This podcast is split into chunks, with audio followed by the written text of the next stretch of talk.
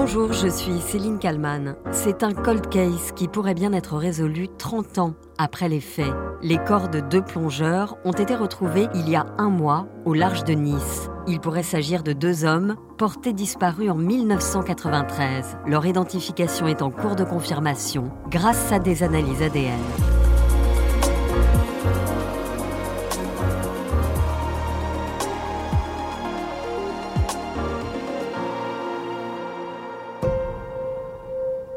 Dans ce nouvel épisode du titre à la une, nous allons remonter le temps. Je vous emmène en 1993, le 4 décembre, très précisément. Ce jour-là, trois amis niçois, Daniel, Christian et Philippe, décident d'explorer le tombant des Américains. C'est un site mythique pour les plongeurs confirmés. Connu pour la beauté de ses fonds, il est aussi réputé très dangereux il se trouve entre le cap de Nice et la rade de Villefranche-sur-Mer. Le site s'étend sur plus de 300 mètres de long et va de 50 à 130 mètres de profondeur. Ce 4 décembre donc, les trois hommes embarquent sur un bateau qui appartient au club de plongée niçois, le Poséidon. Daniel, 38 ans, et Christian, 40 ans, ne reviendront jamais de cette sortie. Le seul rescapé et le plus jeune, Philippe. Il a 22 ans au moment de l'accident. Il réussit à remonter à la surface pour donner l'alerte en cette fin de journée. C'est au pied de cette falaise entre Nice et Villefranche où les eaux sont particulièrement profondes qu'est survenu l'accident dont on ne connaît pas encore la cause. Mais on peut supposer qu'un des trois plongeurs a été victime d'un malaise ou d'un problème technique à plus de 50 mètres de fond. Le deuxième plongeur aurait alors disparu en essayant de le secourir.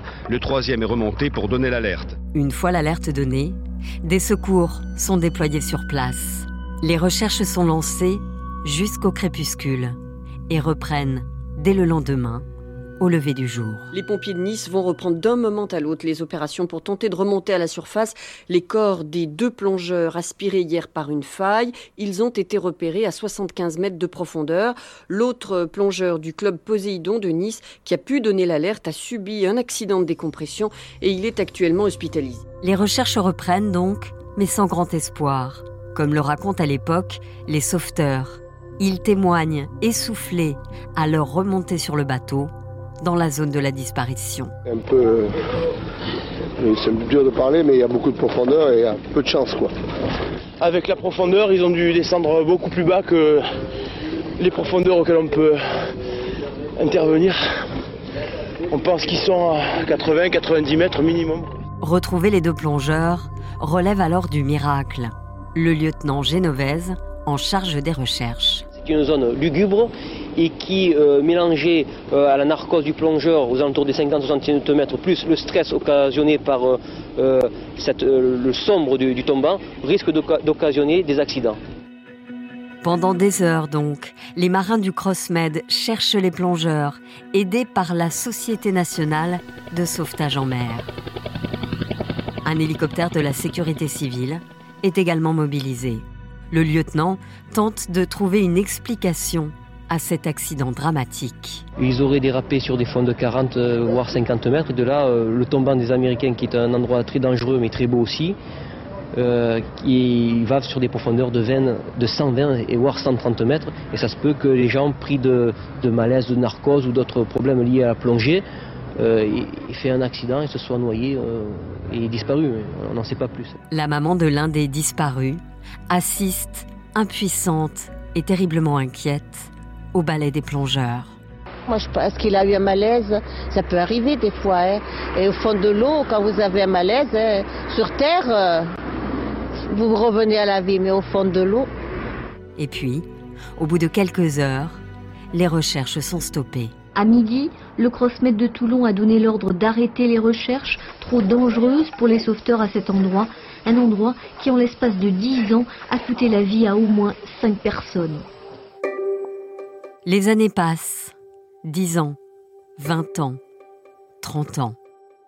Et puis, en décembre dernier, comme l'écrit le journal Nice Matin, des silhouettes fantomatiques en néoprène sont repérées au fond de l'eau. L'une à 103 mètres de profondeur, l'autre à 118 mètres depuis 30 ans, le tombant des Américains était leur sépulture. Le journal raconte que les deux corps sont remontés à la surface courant décembre avec d'infinies précautions, sous le contrôle de la gendarmerie maritime. C'est en fait un plongeur de l'extrême qui découvre une dépouille par hasard.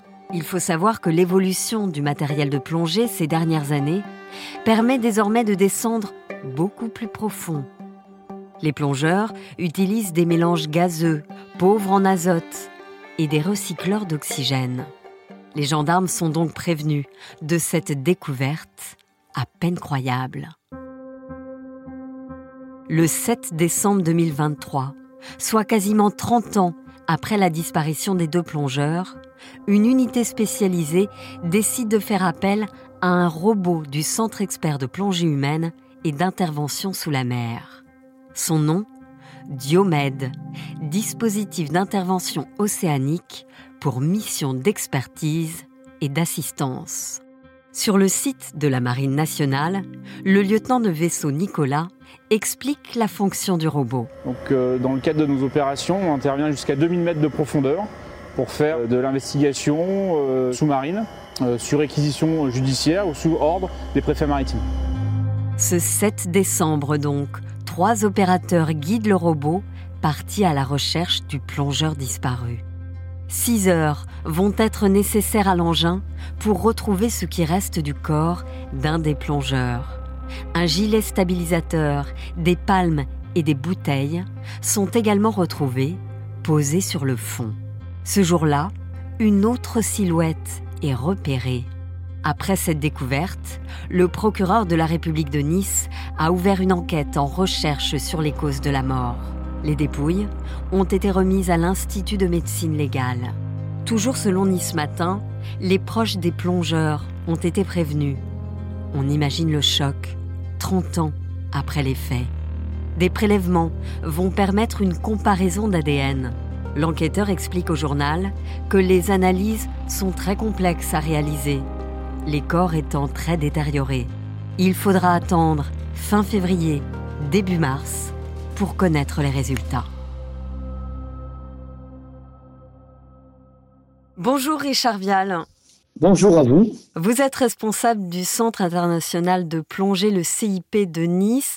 Euh, on réalise cette interview à distance. C'est vous que je voulais euh, avoir euh, pour cette interview, puisqu'il y a 30 ans, eh bien, vous étiez déjà là lorsque les deux plongeurs ont disparu. Est-ce que vous vous rappelez de cette journée? Oui, absolument. C'est le genre de journée que, quand on travaille dans la plongée, on ne peut pas oublier puisque on était en plus pendant la période du salon nautique et donc du salon de la plongée à Paris, puisque avant il se déroulait au mois de décembre. Donc, euh, et je crois que l'accident a eu lieu le 4 décembre 1993, oui. Voilà, exactement. En fait, euh, si vous voulez, c'est une période euh, à cette époque-là où le CIP était fermé. Donc, on fermait à la mi-novembre alors qu'actuellement on plonge toute l'année. Et moi, c'est en regardant les informations à la télé que j'ai appris euh, ce qui se passait. Quoi. Est-ce que vous avez tout de suite compris euh, que les deux plongeurs ne seraient sans doute pas retrouvés? Oui, absolument, parce que le tombant américain a quand même une sacrée historique, à savoir qu'il y a euh, entre 12 et 15 plongeurs qui, qui ont disparu à cet endroit-là et qui n'ont jamais été retrouvés jusqu'à maintenant. Quoi. Hmm. Qu'est-ce qui rend cet endroit si dangereux justement? Alors en fait, cet endroit, il est totalement atypique. Il est, c'est un tombant qui commence à 45 mètres et qui, euh, tout en allant euh, vers en direction de l'Italie, donc en le prenant main gauche, descend euh, au plus bas, il y a un pic à 140 mètres de profondeur. Trois amis ce jour-là donc décident d'aller plonger, d'ailleurs plutôt en fin de journée, ce qui n'est pas très recommandé, je crois, en, en plongée. Et deux d'entre eux disparaissent. L'un d'eux réussit à remonter et à donner l'alerte. Absolument, oui. celui qui, qui est remonté a perdu connaissance sous l'eau et a repris connaissance à une vingtaine de mètres de, de la surface. Et en fait, c'est son gilet lui-même qui, qui lui a permis de remonter. Quoi. On sait à quelle profondeur euh, s'est déroulé cet accident Par mémoire, l'ordinateur de celui qui est remonté affichait 72 mètres. Ça, on peut le savoir grâce à, à quoi Un ordinateur de plongée? Exactement, c'est-à-dire que depuis les années fin 80, on dispose d'ordinateurs de plongée qui sont de véritables boîtes noires, c'est-à-dire qu'après une plongée, en connectant l'ordinateur que nous avons euh, au poignet, en le connectant sur un PC, on arrive à voir la courbe de la plongée. C'est-à-dire que même si le plongeur raconte des bêtises, euh, formellement, l'ordinateur va peut-être prouver le contraire de ce qu'il a dit. Donc voilà pourquoi familièrement on dit que c'est la boîte noire de la plongée. À l'époque, euh, on cherche pendant plusieurs heures euh, les corps de ces deux plongeurs. Et puis très vite, finalement, les recherches sont abandonnées parce que quoi, il y a quasiment aucun espoir de les retrouver. À ce moment-là, il y a 30 ans. Oui, par la topographie de quelqu'un qui descend jusqu'au pied de ce tombant, au pied de ce tombant, il y a pratiquement des dunes de vase. Et un plongeur qui tombe à cet endroit-là, si vraiment il est sur une dune de vase, ben avec le temps, euh, il va s'enfoncer avec le poids de son matériel. Et ça, il s'enfonce dans, dans les profondeurs. Ce qui est assez incroyable aujourd'hui, c'est que un plongeur de l'extrême a finalement euh, peut-être repéré ces deux corps qui sont évidemment en cours d'identification. Il va falloir faire des, des analyses ADN. Mais s'il s'agit bien de ces deux corps, c'est assez incroyable. Aujourd'hui, on peut descendre euh, à quelle profondeur finalement? Un humain peut descendre à quelle profondeur? Alors nous, en plongée sportive, ce qu'on appelle la plongée classique, avec euh, ce qu'on appelle un bloc et un détendeur, la plongée est limitée à 60 mètres. Parce que avec de l'air, vous avez 80% d'azote dans le mélange. Et ce gaz a une particularité, c'est qu'il entraîne ce qu'on appelle une narcose. Le commandant Cousteau avait qualifié cette narcose d'ivresse des profondeurs. Donc, c'est-à-dire que le plongeur n'a plus toutes ses facultés intellectuelles et motrices pour répondre à une situation euh, peut-être d'urgence. Et donc au-delà de 60 mètres, ça devient très très très dangereux. Oui, oui, bien sûr, il faut être entraîné, il faut déjà avoir le niveau, et c'est surtout un entraînement. Pourquoi? Parce que quelqu'un qui a l'habitude de boire de l'alcool, il tient le coup il va s'accoutumer, il va être quand même capable de se tenir debout, de marcher et de faire des activités. Alors que, que quelqu'un qui ne boit pas, par exemple, au bout de deux heures, il tient plus debout. Ben, la narcose, c'est exactement pareil. C'est-à-dire, c'est un entraînement physiologique à la pression partielle d'azote que l'on respire au fond. Le plongeur qui a retrouvé les corps les a aperçus à 103 mètres de profondeur. Il a vu une combinaison, il a vu euh, une bouteille.